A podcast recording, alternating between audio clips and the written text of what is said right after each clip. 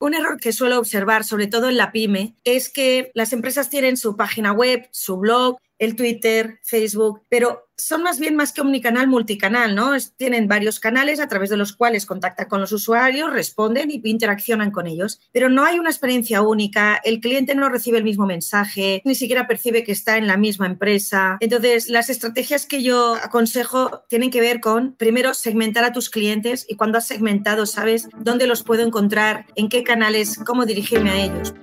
Bienvenido a Hablemos de un podcast semanal para los agentes inmobiliarios que no se quedan con las guías clásicas y buscan refrescar esta apasionante profesión con nuevas perspectivas, ideas y tendencias.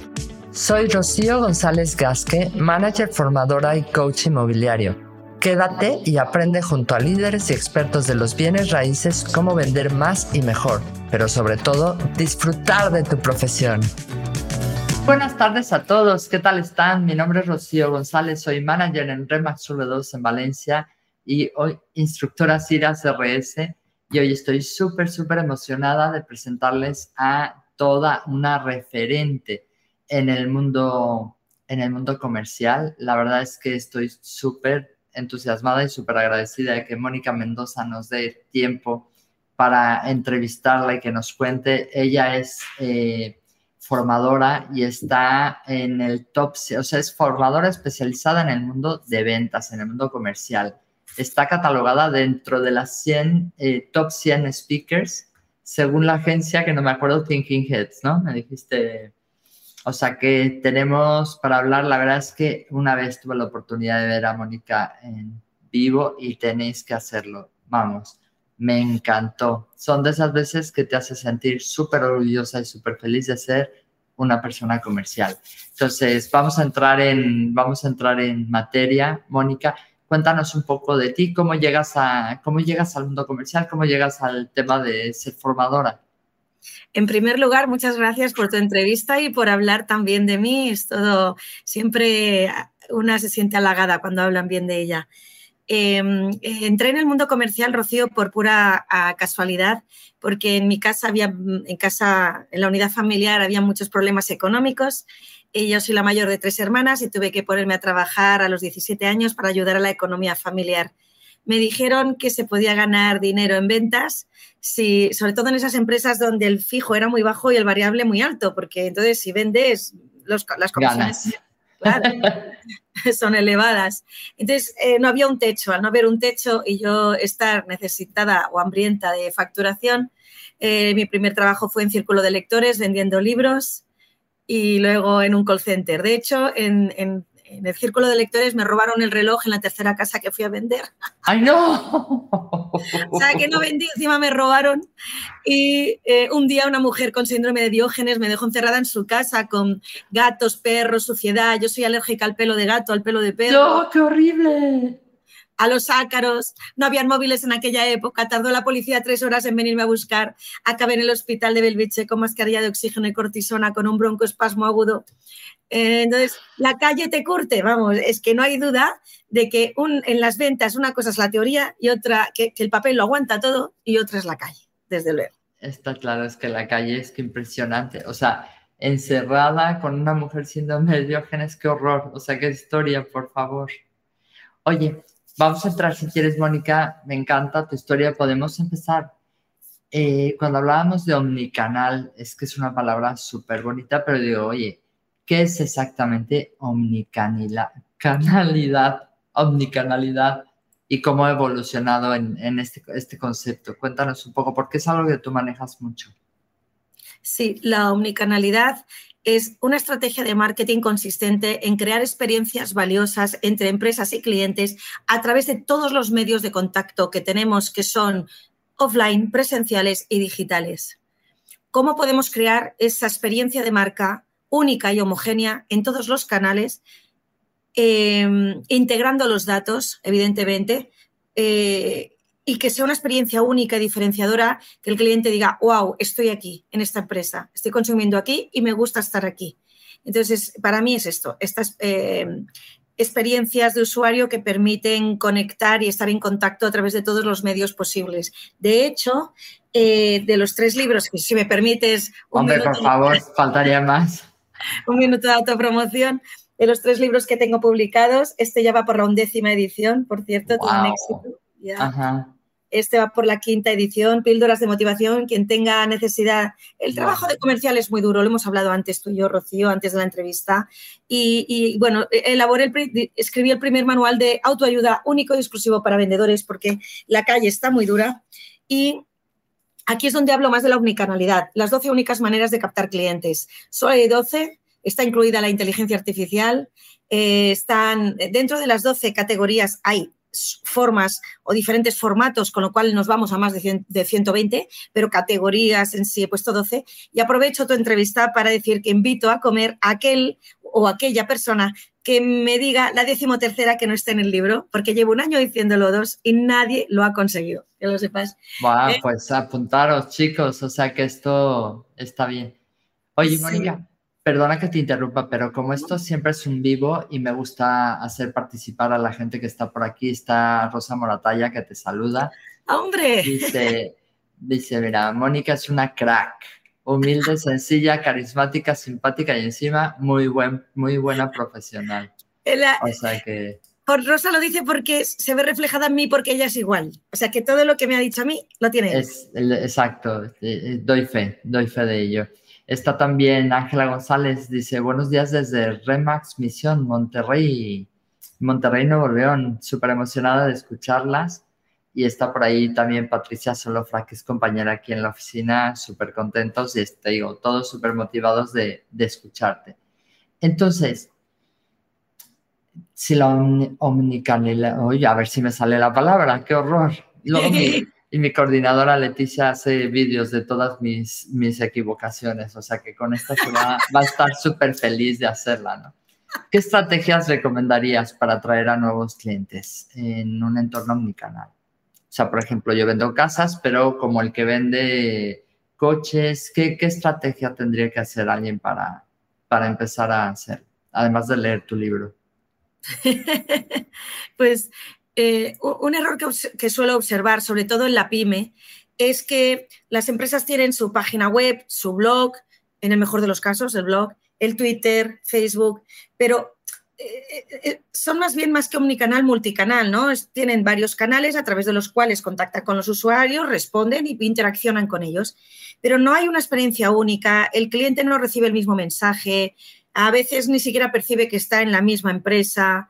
Em, entonces, las estrategias que yo aconsejo tienen que ver con, em, primero, segmentar a tus clientes y cuando has segmentado, sabes dónde los puedo encontrar, en qué canales, cómo dirigirme a ellos. Por ejemplo, si yo tengo una agencia de viajes, me puedes decir, Mónica, ¿qué características tienen tus clientes? Te puedo decir que a todos les gusta viajar, pero esa es una característica demasiado genérica. Seguro que puedo hacer grupos homogéneos entre sí, heterogéneos entre ellos, que en esto consiste la segmentación. Por ejemplo, me encuentro eh, un, segmento de clientes que son los del inserso, tienen unas características determinadas y quizá estos no los encuentre en el TikTok. ¿Eh? Tengo clientes corporativos que viajan viajes de empresa, ¿no? incentivos, etcétera. Son directores, directoras de recursos humanos, de normalmente empresas medianas y grandes. ¿Dónde los puedo localizar? Quizás sería LinkedIn el mejor canal o la visita presencial de toda la vida, porque el mundo offline no ha desaparecido ni va a desaparecer. Luego nos vamos a... Tengo un post que se ha hecho famoso en, LinkedIn, que gracias a Dios, bueno, me siguen 32.600 seguidores. Que sí, yo no lo sabía que, esto eran eh, tantos, pensaba que era normal, así que mil gracias a todos los seguidores. Pensaba que era normal, pero no lo soy. Porque no me había comparado. O sea, yo sé que soy bajita porque me he comparado con los demás, pero si yo no me comparo, no tengo percepción de bajita, ¿verdad? Totalmente, totalmente. y y los eh, he puesto un post donde salgo tomando un café, enseñando la taza de café en una terraza recientemente y digo, mira, aquí estoy con mi taza de café en Barcelona esperando a George Clooney y no viene.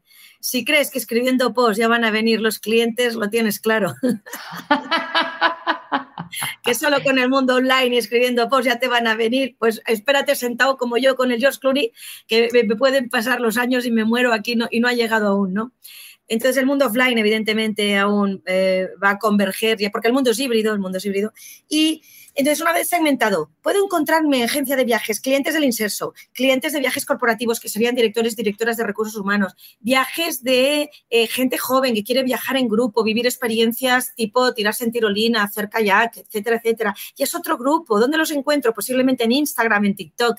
Pero a lo mejor tengo el grupo de recién casados que quiere hacer el típico viaje, ¿no? De novios. pues ¿dónde los localizo? Claro. O el viaje de una familia con hijos, cuando hijos pequeños, ¿dónde van a comprar? Entonces, cuando yo ya he segmentado a los clientes, hago una web estratégica, hago lead magnets, que son maneras de atraer público, de hacer formularios para que me rellenen sus eh, datos y conseguir una buena base de datos. Y cuando ya he tenido una buena base de datos y segmentada, la trabajo. ¿Cómo? Interaccionando. ¿Cómo? Con herramientas de email marketing, automatización de, los correos. Em, para eh, poder eh, llevarlos de mi funnel de ventas desde la parte más fría a la parte más caliente y a la venta, ¿no? Y si en algún momento tengo que llamar para convertir a venta, no todo el proceso a veces pasa por un e-commerce, pues se llama. ¿eh? Pero esos serían mis, mis consejos. Marketing de referidos, intentar que uno te refiera a otro, formularios, trabajar bien tu base de datos, preparar buenos lead magnets, establecer conversaciones relevantes con tus clientes, utilizar la fuerza del SEO, el posicionamiento orgánico, y em, muy importante eh, luego el trabajarte los leads, o sea que, eh, y muy importante, claro, si tú quieres crear una experiencia homogénea eh, de usuario en todos los canales y trabajar bien la unicanalidad, tienes que tener claro qué experiencia quieres que vivan tus clientes en tu inmobiliaria o en tu cafetería o donde tengas diferente a la competencia. Cuando ya sabes qué experiencia quieres que vivan, vamos a ver cómo podemos transmitirla en LinkedIn, en tu inmobiliaria física, en, en tu Twitter, etcétera, etcétera. Pero si no tengo Pero Tiene que estar todo me, gusta mucho lo que comentas porque efectivamente hay gente que invierte muchísimo dinero en campañas en redes sociales, pero luego llamas por teléfono y la experiencia no es igual. O, o, lo que transmiten no necesariamente convive con la realidad de su negocio, ¿no? ¿Ves? Un buen ejemplo es ese que acabas de decir. Hay algo que chirría al cerebro. Cuando no hay coherencia, no acaba de, creerse la propuesta de valor, porque no la ve coherente, no la ve en la misma dirección.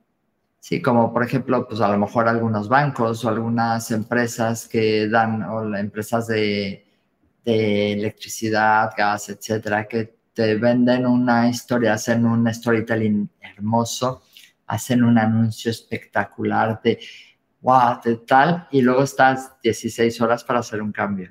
Y dices, eh, ¿dónde, está, ¿dónde está realmente eso? Y es verdad, y me gusta que lo lleves a, o sea, que lo veamos en empresas, pero también pensemos como, como comercial, como un comercial que a lo mejor depende de mí, mi, de mis acciones y de lo que yo hago, cómo hacerlo, pero de la misma forma puede, ¿no? O sea, segmenta su tipo de clientes, a quién le quieres vender, cómo habla esa persona, ¿no? Muy bien en la parte digital le llaman como el buyer persona, ¿no? Sí, sí, el target de toda la vida, pero más one to one, ¿no? El avatar. Oye, ¿y cómo influye esto de la omnicanalidad en la forma en que las empresas interactúan con sus clientes? Es que has dicho algo que es muy clave y yo creo que es algo que perdemos de vista. La gente piensa que estar en redes sociales significa poner post o, o publicar sus fotos o cosas y realmente estar en contacto con la gente en redes sociales es conversar, es buscar esas conversaciones, es fomentar esa interacción, ¿no? Y a veces es lo que más perdemos. De hecho, tengo en LinkedIn cuando te, te pone el aniversario de trabajo, tengo como unos 400 menciones por contestar, pero bueno, ok, no pasa nada. Hablando de contestar, ¿no? Acabas de dar el clavo en una cosa que es nuestro el, gran reto que tenemos los autónomos y vendedores y la pyme y micropyme, y es que hacemos de hombre o mujer orquesta, estamos haciéndolo todo, y, y si encima, yo te pongo mi ejemplo, ¿no? Eh, en broma digo en muchas charlas, estoy separada con un hijo, doy muchas charlas en Latinoamérica, eh, viajo mucho ¿Y qué pasa? Llego a casa, el niño, las formaciones, los emails, y eso que tengo asistentes, tengo un equipo, pero bueno, hay muchas cosas que evidentemente tengo que, hacer yo. Y cuando por fin ya pues recojo la cocina, preparo el, día, al día siguiente, son las once y media de la noche, me tiro en el sofá y ¿qué pienso? ¿Mataría por escribir un artículo en mi blog? No. ¡Qué guay! Tengo 400 emails en LinkedIn, voy a responderlos. No. Entonces, el problema que tenemos los pequeños es que o delegamos a una agencia especializada en ello, un community manager, etcétera, pero que asuma nuestros valores, que le, demos, que le demos este código de estilo de decir, este es mi estilo de responder, esta es mi manera de actuar, esta es eh, como soy yo eh, este tipo es el, eh, bueno, de ellos, eso, ellos, unos buenos te lo analizan, claro, cuál es tu target, los hashtags, a qué hora se conecta tu audiencia, perfil de tu audiencia. Y con la IA, con programas de inteligencia artificial, se puede incluso simular tu manera de responder. Con lo cual, eh, no llegamos a todo, Rocío, y eso es, una, es algo que solemos abandonar. ya que has dicho que traspasemos la omnicanalidad al comercial, esto es lo que yo observo, la debilidad más grande que tenemos en este sentido. Claro, ¿y cómo hacemos frente a esa debilidad? Pues como dices tú, contratando gente que nos complemente, que nos ayude. Gente que... Claro, Rocío, ¿dónde tienes que estar tú? En aquellas tareas que aporten más valor añadido a tu negocio. Las redes aportan valor, pero hay cosas que se pueden delegar y tú tienes que estar buscando clientes, oportunidades de negocio. Tú mismo me has dicho antes, tienes un equipo de 50 personas gestionando, motivando a tu equipo, viendo que de verdad Em, em, y, bueno, evidentemente, aunque yo tengo delegado el tema de las redes, lo superviso. Que no hayan faltas de ortografía, que vaya en la línea. Cuando voy a dar clases o conferencias, le envío las fotos al community para que suba esas fotos, porque el contenido muchas veces se lo doy yo. Y si es un blog, el contenido técnico lo doy yo. Porque el community, si tú hablas de zapatos y eres experto en zapatos, no tiene por qué ser experto en zapatos. Claro, claro, claro, claro. Es una parte difícilmente delegable, eso sí es verdad. Es que al final yo creo que, saliéndome un poco de esto, pero que al final tiene que ver es la, digamos, la tarea más complicada a veces es precisamente generar contenido. Entonces es, me has dado ahí una respuesta muy buena, porque hay gente que dice, es que no sé qué escribir, es que no sé. Efectivamente puedes tener a alguien y tú darle la parte técnica oye, esta semana ha asistido este congreso y qué quiero destacar de él. Bueno, la inteligencia artificial últimamente también funciona como community, ¿no? Si le dices, actúa como si fueras mi community y quiero destacar esto, esto y esto y pónmelo con hashtags y emoticonos, te pone todo. O sea, ya no tienes... Qué horror, ¿eh? Me da miedo porque el día de mañana vamos a dejar de pensar si seguimos así, ¿no? se supone, si supone, si seguimos la evolución humana, es que nuestro cerebro intentará tener nuevas habilidades de, un nivel superior. Se supone. Se supone, vamos a ver. Porque también está Netflix y HBO y todo eso que nos ayuda a no pensar demasiado. Oye, cuéntanos un poquito, ¿qué desafíos, hablamos ya algunos de ellos, presenta para las empresas que buscan atraer nuevos clientes? Sí, los desafíos que presenta la unicanalidad actualmente en la captación de nuevos clientes tienen que ver con la gestión de datos. Tenemos datos que vienen de muchos canales diferentes en diferentes formatos. LinkedIn, Twitter, el mundo presencial. Si vas a una feria, a un evento, ese también es un canal. ¿Cómo gestionamos esos datos? ¿Cómo integramos los sistemas para que hablen el mismo idioma? ¿Cómo creamos una estrategia coherente en todos los canales?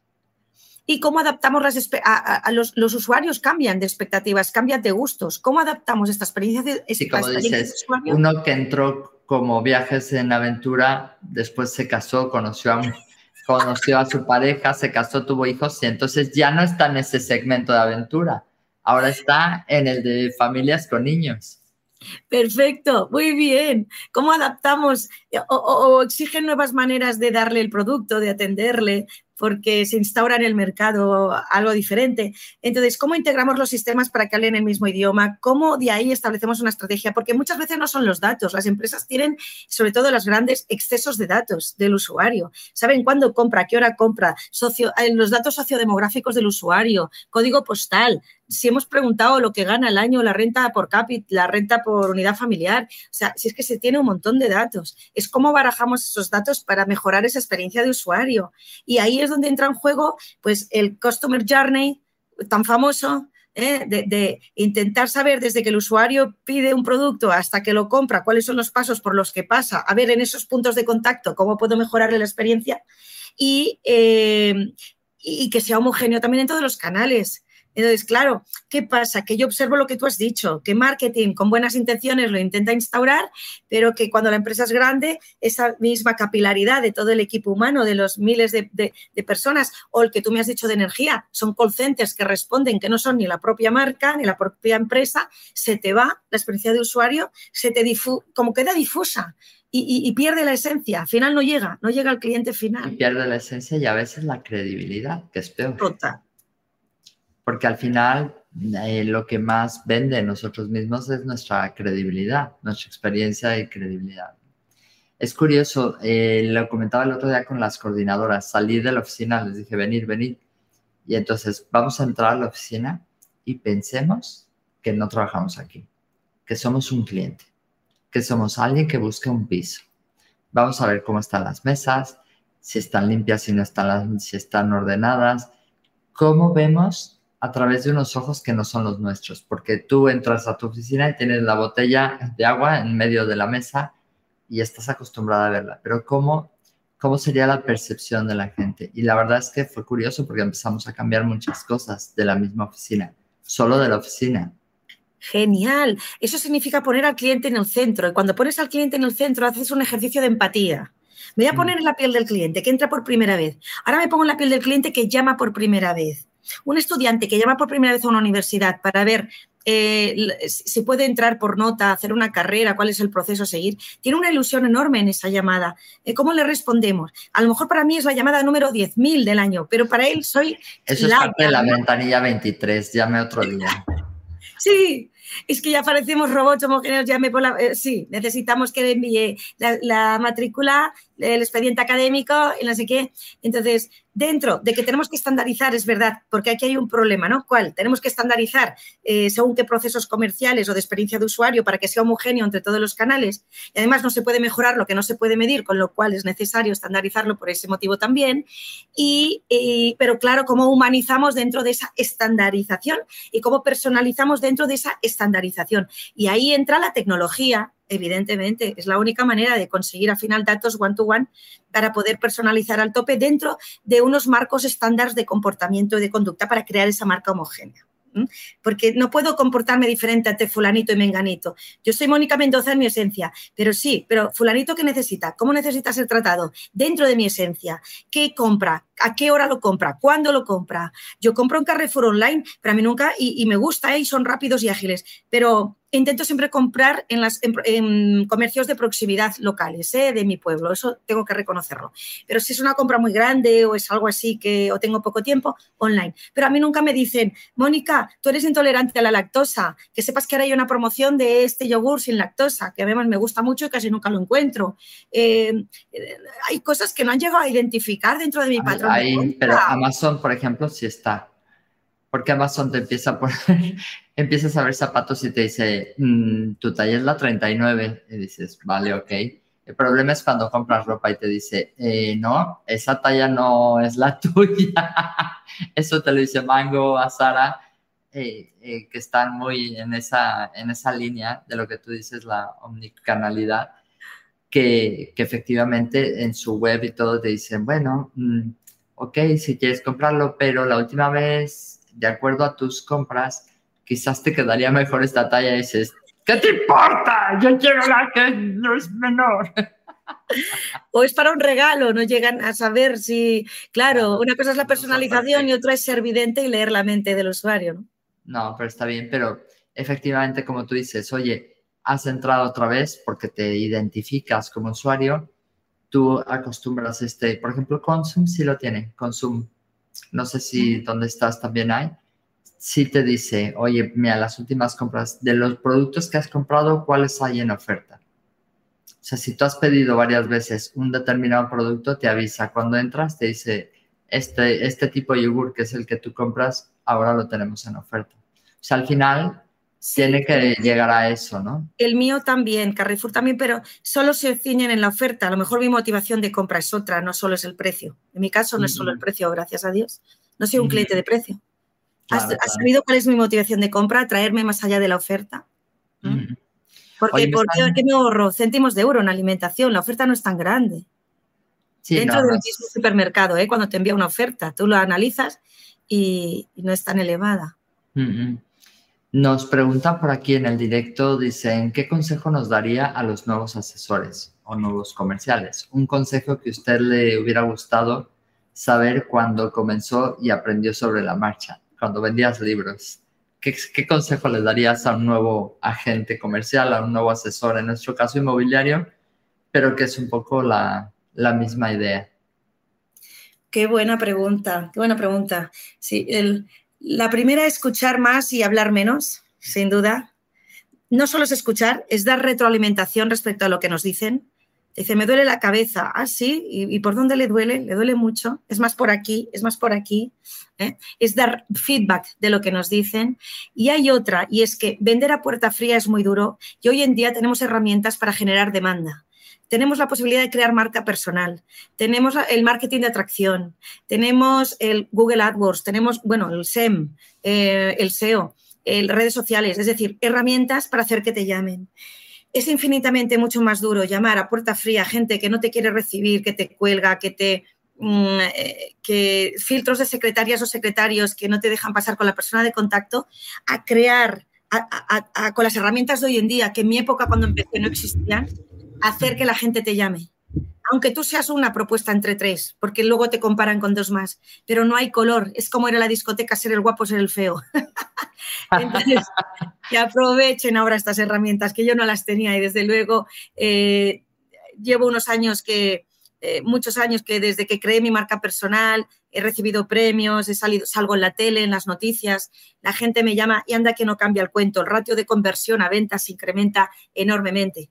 Y en el mundo inmobiliario, un consejo en concreto, Rocío, y es que, que, para que estés en el top of mind, en el cerebro de la gente, de tu barrio, de tu zona geográfica en la que tú te trabajas, tienes que hacer mucho networking, que la gente te conozca, que sepan a qué te dedicas, que, que pasees, que hagas favores a la gente, que es la mejor manera de que cuando alguien compra o venda un piso, te enteres de que alguien compra o vende, le digas, llama a Rocío.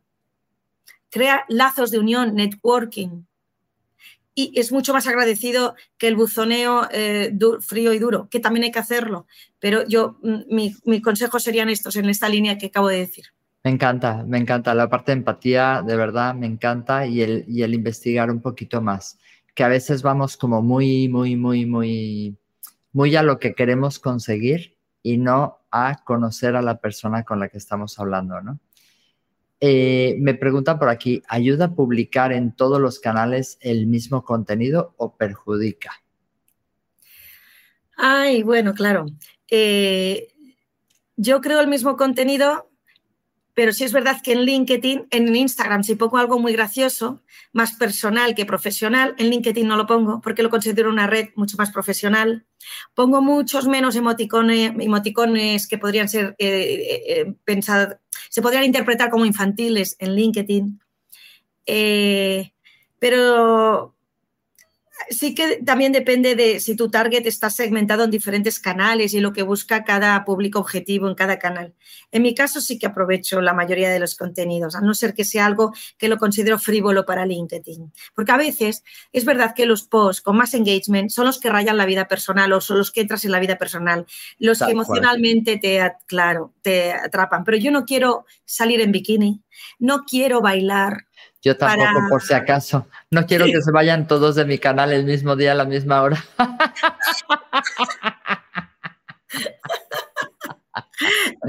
Buenísimo. No quiero entrar en según qué mensajes eh, que, que, no, que no estar en consonancia con los valores que quiero transmitir en el mercado. Que respeto que la gente lo haga, lo respeto, pero yo no soy personal trainer, no tengo por qué ser mi cuerpo, vendo conocimiento.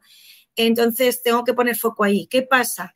Que encontrar el equilibrio entre eh, generar engagement, pero poner solo cosas profesionales no es tan fácil porque la gente da mucho más likes. Cuando pongo una foto con mi hermana, mi hermana y yo nos llevamos tres años y somos casi idénticas, parecemos gemelas, ¿no? Cuando salgo con ella, oye, distinguís a mi hermana de mí y bueno, ahí podrías imaginarte la cantidad. Lo del George Clooney con el café, lo, he hecho un paralelismo con, el con la vida profesional, he hecho un paralelismo, pero no dejo de ser yo con una taza de café esperando George Clooney.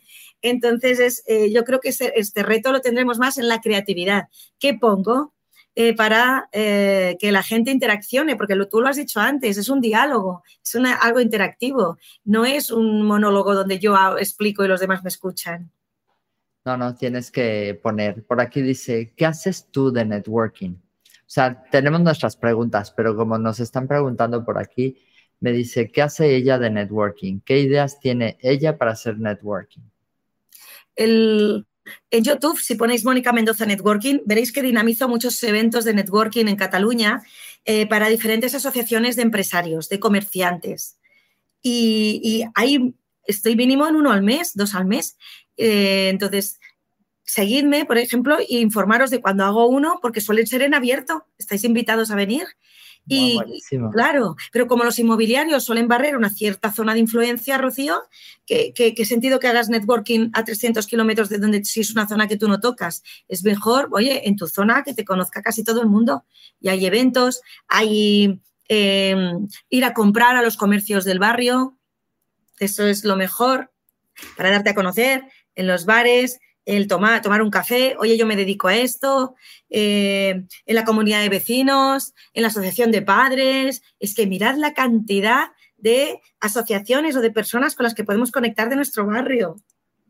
Es verdad, es que al final es salir a la calle, hablar con la gente, apoyar a la gente. Mira mi Jordi que amo, Jordi Polencesa, dice, ¿seguimos teniendo 12 únicas maneras de captar clientes o hay nuevas? Abrazo a las dos, eso. Dos mujeres que inspiráis. Muy bien, muchísimas gracias, Jordi. Qué lindo. Gracias por estar aquí. Gracias, Jordi. ¿Ves? Hablando de cómo impactar emocionalmente con la gente. Jordi es un inmobiliario de, con corazón de los que impacta con, emocionalmente, de los que llegan al corazón. Marca, marca una diferencia. O sea, tiene su marca personal precisamente es eso, el contacto y, el cariño sincero. Es que es, de esas personas que, que, que te llega, ¿no? Es todo amor. Y se nota, se nota cuando es una estrategia falsa para conseguir clientes o cuando te sale del corazón. Es la mejor manera de vender es dar, es que te guste la gente, que te guste ayudar. Cuando a ti te gusta ayudar, es que ¿qué, qué estrategia supera eso? Claro, al final es eso. Fíjate que estoy, acabo de entrar a participar en un grupo de estos de networking de estos que están ya muy organizados y tal. BNI.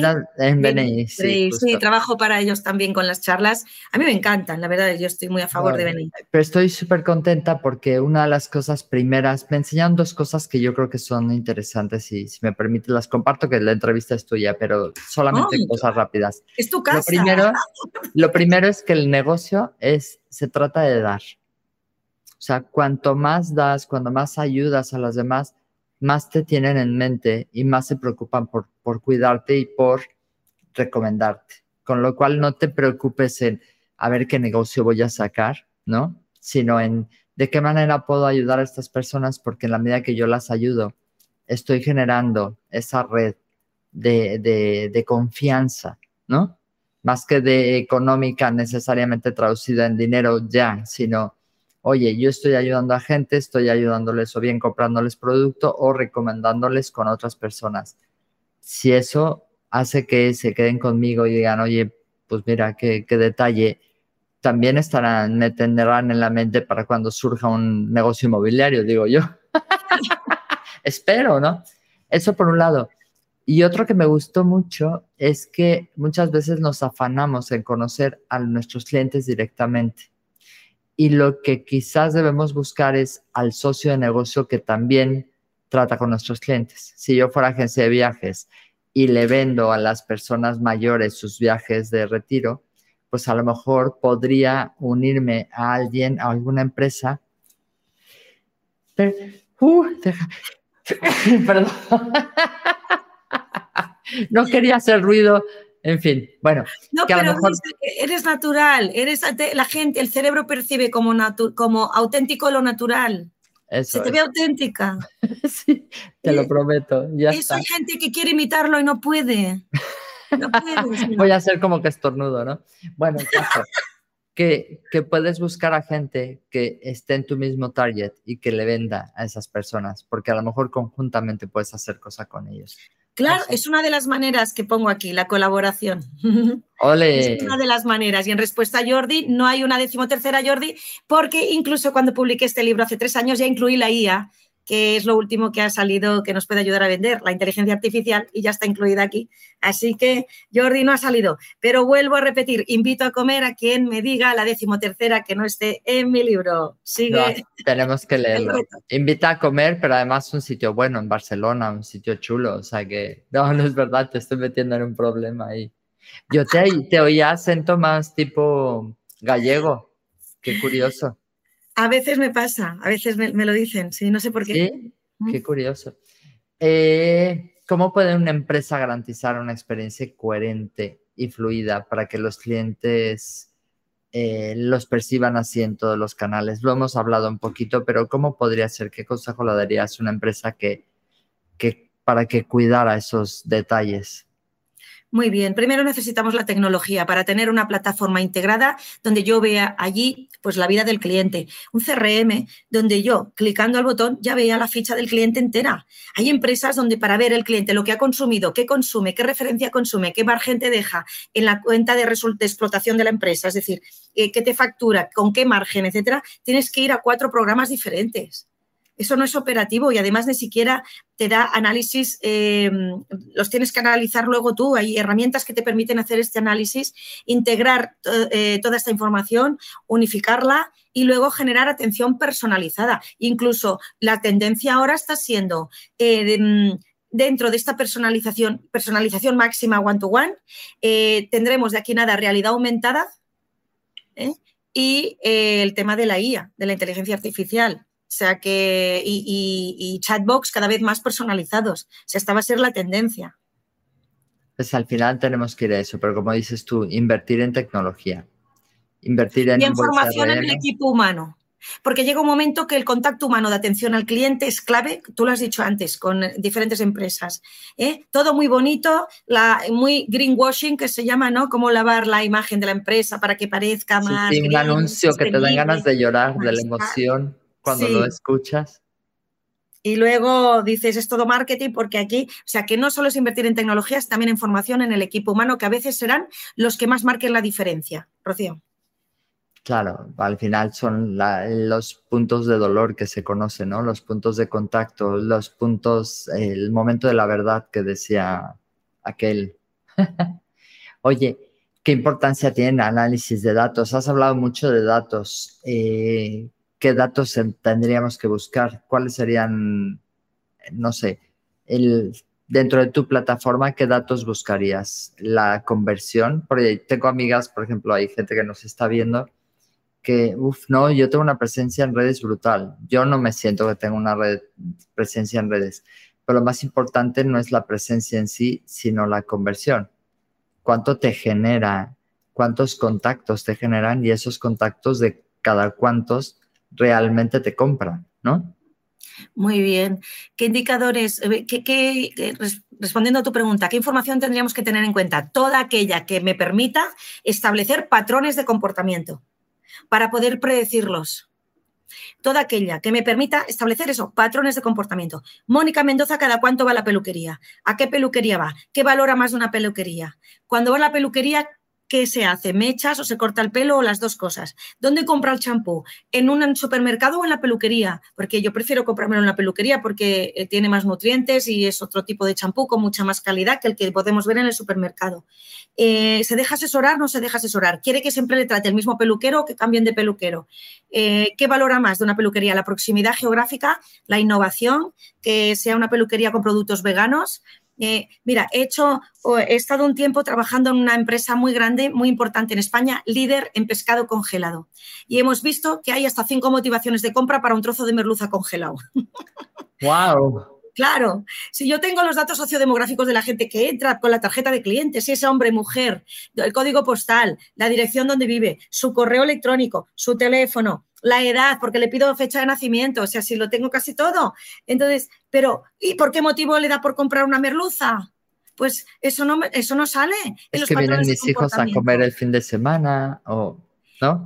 Claro, si vienen los hijos, si vienen los nietos. Esta es información cualitativa y normalmente tenemos tendencia a recoger con más facilidad la cuantitativa, ¿no? Que son, además, incluso datos, datos, datos cuantis. Yo te digo datos, pero cualis, cualitativos. Pues mira, hay gente que compra la merluza, solo se le dices que no tiene espinas. Hay gente que le da igual las espinas, la compra si le dices que está de oferta. Hay gente que le da igual la oferta de las espinas, te la compra si te le dices qué nutrientes tiene omega 3, lo que sea. Hay gente que lo que más valora es que se descongela pronto y puedes comer y se cocina pronto. Se puedes comer bien y rápido, porque no les gusta cocinar o no tienen tiempo. Y hay gente que lo que valora es que no esté pescado, una, que, no esté, que no sea de piscifactoría. O sea, tú imagínate para un trozo de merluza congelado en un blister al vacío. Imagínate para una casa, que es lo más caro, un usuario medio a lo largo de su vida.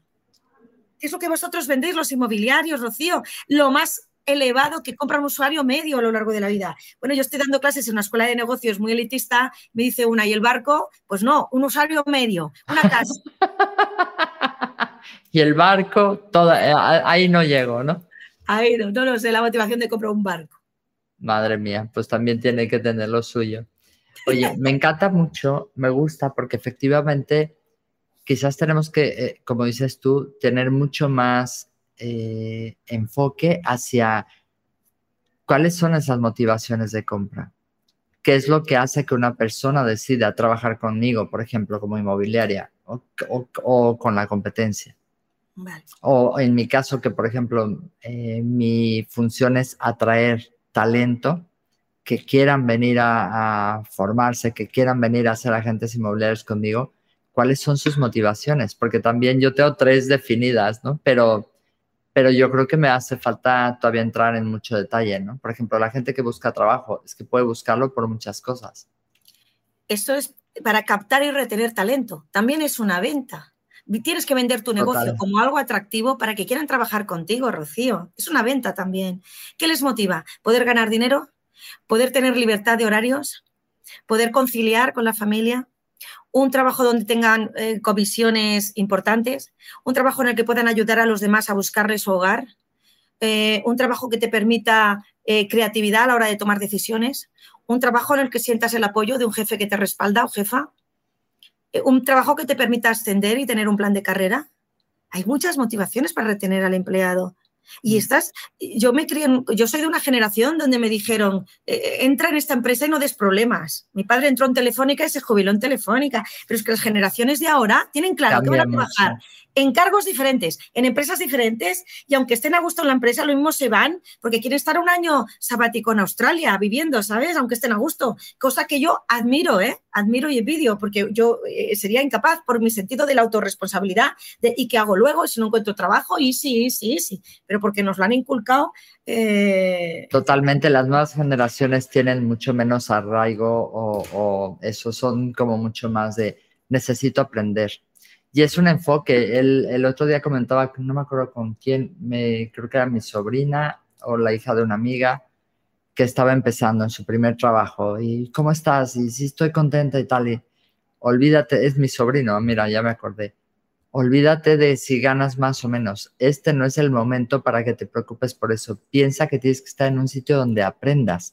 En el momento que dejas de aprender, entonces ya búscate otra oportunidad, pero intenta ahora ser una esponja, ¿no? 18 años, el primer trabajo, no te preocupes si no estás de director general, que es obvio que no estés, pero preocúpate por, por captar la atención de, de ellos, ¿no?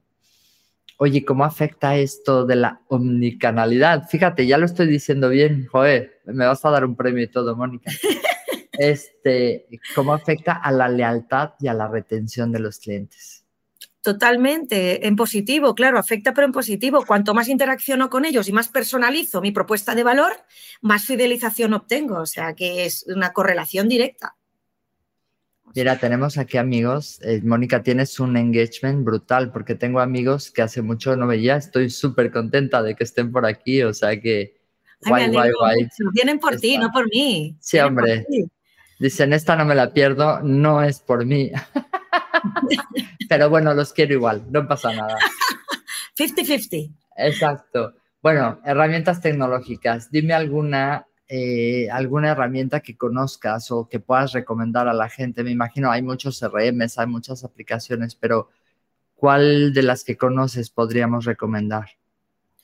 En CRM yo trabajo con Force Manager, eh, pero bueno, hoy en día casi todos son bastante buenos, la verdad. El mejor Salesforce también es más caro para mi gusto, ¿eh? yo hablo desde mi perspectiva, eh, pero también tenemos eh, plataformas tecnológicas. Más que decirte nombres concretos, te voy a decir plataformas que necesitamos para trabajar bien la omnicanalidad. El tipo de plataforma, ajá. Sí, porque luego ya en marcas y tal, cada uno... Cada usuario tiene que buscar la suya, ¿no? Sí, en email marketing hay gente de Mail Relay, MailChimp, Macumba Mail, Traffic. Es que hay tantas que ya cada uno que escoja, pero así, cosas que se tienen que tener sí o sí. Un CRM, un e-commerce en la medida de lo posible para intentar hacer la conversión, pero no siempre es posible. Eh, yo puedo hacer un infocurso, un producto, un curso grabado y venderlo, pero una casa es muy difícil que se venda por e-commerce sin haberla visto, sin haber hablado con vosotros, etc. Eh, herramientas de análisis de datos, tipo Big Data. Eh, herramientas de mail marketing. Herramientas de automatización. ¿Qué significa? Oye, he enviado 15.000 emails. en estos emails había un enlace a los que no han dado el enlace, envíales este correo. Y a los que sí han dado el enlace, envíales este otro, para que yo traquee eh, cuán caliente está ese lead, para tomar la temperatura. Eh, chatbox, otra herramienta necesaria en la omnicanalidad.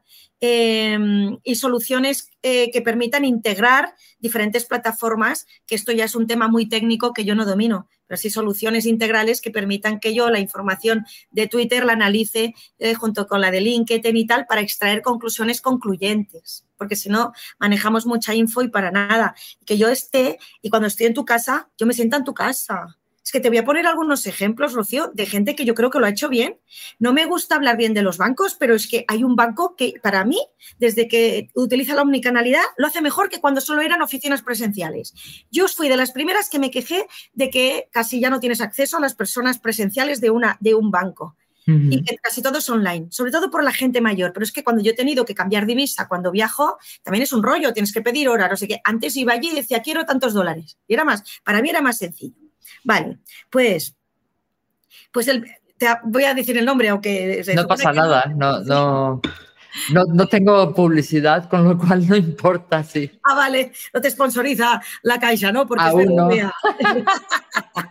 es, es, BBVA. En BBVA, a mí me dicen desde que entro eh, los últimos movimientos, ¿cuándo Hacienda me va a cobrar un impuesto? El próximo impuesto que le va a llegar está al día. Si he sacado un importe más elevado de lo habitual, me envían una alerta. Mónica, ¿has sacado este importe? ¿Es normal? Cuando he sacado un importe desde Murcia, sabiendo que yo vivo en otro sitio, me dicen, has extraído un dinero de este lugar. ¿Eres tú? Aquí están poniendo el foco en mi seguridad, en mi tranquilidad continuamente. Incluso el otro día, pues vi y ponía, habla con tu gestor. Le doy al botón y a los tres minutos me llama mi gestor. Yo, no, yo en tres minutos no he, estado, no he tenido tanta facilidad para hablar con el director. no, ahora no, que estoy en el baño. Espera, llámame después. Cuando iba presencialmente, hacía colas, un rato para aparcar el coche, eh, para hablar con el director o directora de la oficina, ni te digo. Y ahora cliqué y a los tres minutos me llamaron. Y si no, puedes reservar día y hora. Dices, no, tal día, tal hora que me llamen. O sea, eh, y que además hago alusión a Rubén, Rubén Pardo, que es un crack, y Rubén Nicolás Pardo, que, lo hace fenomenal. Entonces, me siento mucho más protegida, mucho más acogida desde que utiliza BBVA hasta omnicanalidad. De hecho, es uno de los casos de éxito en España. ¿eh? Mm, claro, tampoco lo digo por azar. Es un caso estudiado que realmente solo ha currado la experiencia de usuario. Importante. Yo tengo BBVA, pero en México. Supongo que es lo mismo, porque yo he viajado a Latinoamérica y el banco BBVA es el mismo logo, los mismos colores. Eh, no hablamos de homogeneidad de marca, pues bienvenida, aquí está. Es la misma. Ah, más aún en un mundo globalizado como el actual, Rocío. Sí, al final es que tiene que ver todo, es impresionante. Estoy súper feliz, nos queda muy poquito tiempo, Mónica. ¡Ah! Y Mónica me dijo, oye, ¿cuánto va a durar esto? ¿Media hora? Y yo, eh, no, una hora, por favor, no me lo quites. Oye, mirando al futuro, ¿cómo crees que evolucionará la omnicanalidad y cómo esto impactará en las estrategias de captación de clientes? Muy bien. Creo que pasaremos de la multicanalidad, de tener muchos canales pero dispersos entre sí, a la omnicanalidad. La, asignatura pendiente la tienen las micropymes y pymes, eso sí, respecto a las grandes, que tienen mucho más recursos para poderlo llevar a cabo. Eh, no olvidemos que hay una parte de la omnicanalidad que es tecnológica y esto es una inversión de dinero, en mayor o menor medida, pero es dinero. Eh, Puedes aprovechar los bonos que están dando ahora para la tecnología. Ah, claro, el kit digital y eh, sí, los fondos Next Generation para la transición digital en España se pueden aprovechar, es buen momento ahora para aprovecharlos. Eh, creo que evolucionaremos, evolucionaremos utilizando la inteligencia artificial ya de una manera muy democratizada, diferentes herramientas para poder interaccionar mejor con el usuario, personalizar mejor y, dar mejor servicio. Em, la realidad aumentada para mejorar también esa, eh, eh, interaccionar más con la marca, porque está demostrado con realidad aumentada el cerebro como que se imagina más con el producto en cuestión, como que lo vive más e incrementa las ganas de poseer algo cuando interaccionas con ello. Y eh, asistentes virtuales, asistentes virtuales, creo que iremos en esta línea. Todo será más, más avanzado y actualmente no hacemos una cosa que yo creo que se hará en un futurible o en un futuro muy cercano, que es, actualmente intentamos sobrepasar expectativas, darle al cliente más de lo que espera, pero no anticipamos. Llegaremos a un punto de poder llegar a anticipar. Oye, Mónica suele irse en agosto de vacaciones, suele ir a un, país muy lejano, suele llevar esto en su maleta, suele contratar seguro eh, cuando viaja. Em, no sé, eh, tres meses antes voy a decírselo. Es decir, si yo voy, yo voy a una peluquería en enero y es marzo o abril y no he vuelto y me echo las mechas, es que en marzo o abril yo ya posiblemente o tenga el pelo mal o esté poniéndole los cuernos con otro peluquero o peluquera. Totalmente. Aquí sí, avánzate, anticipate. Que es lo que, para que, no sé, dos meses y medio después de las mechas, oye, Mónica, hoy ahora mismo tenemos una promoción de mechas, o tenemos un producto nuevo para ti, o ¿Cómo te van las últimas que te pusimos? Oye, ¿te has hidratado el pelo bien con el último champú que te compraste? Pero claro, esto no se puede hacer one to one. ¿Tú te acuerdas las tiendas de barrio de antes con una libreta? En la libreta apuntaban todo y incluso tú podías dejar dinero a deber que te ponían debe tantos. Apúntamelo en la libreta, decías. Apúntamelo en la libreta. Y no podemos hacerlo en una libreta. Si yo he tenido mil clientes en, un mes, yo tengo que saber si es un sitio de mucha rotación, etcétera. Pues si esa mujer se llevó, se llevó champú, que reciba un email al X tiempo de cómo le doy el champú y que yo me anticipe de cuándo el champú se le va a acabar por si quiere otro. Y a ese nivel aún no estamos la gran mayoría, y me incluyo. Es curioso porque, por ejemplo, estas marcas, hablando de eso, como ejemplo, te iba a preguntar, eh, a la peluquería que voy, sacaron ahora un producto que eh, con una herramienta te miden tu, te, te, dicen qué tipo de pelo tienes. Y entonces lo mandan a Alemania y te preparan shampoo, acondicionador y, y base. No, y esta, ¿cómo se llama? Lo, de que te pones una vez a la semana. Bueno, da igual. Mascarilla. Mascarilla, oye, la edad, ¿qué es la edad? Vale, ok. Eh, lo ponen y te lo personalizan con tu nombre. Entonces, digo yo, este es el marketing famoso, el marketing de experiencia, donde ver tu nombre en tu shampoo es como, perdón, es mi shampoo, pero no está conectada con la peluquería. Entonces, ahí si tu, si tu fuente de ventas es la peluquería, quizás debería de estar relacionada con eso, ¿no? O sea, hacer ese tipo de servicios que queda muy bien. O sea, te digo, a la gente le gusta mucho, pues Coca-Cola hizo, ese tipo de, publicidad, ¿no? Donde tenías tu refresco con tu nombre, etcétera. O sea, nos gusta mucho, pero cómo llevarlo hasta el cliente final. O sea, cómo llegar a eso.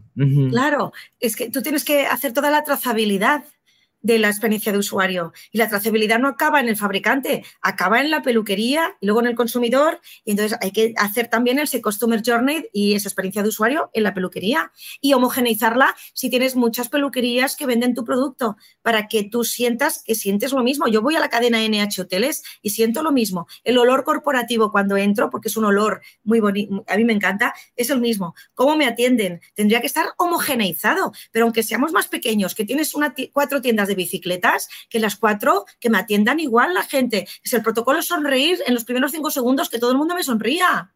Que, que hayan, eh, sí, y mira, es mucho más fácil hablar de, eh, de, omnicanalidad en B2C, en business to consumer, pero muchos de los que nos están viendo, muchas veces la venta es B2B, business to business.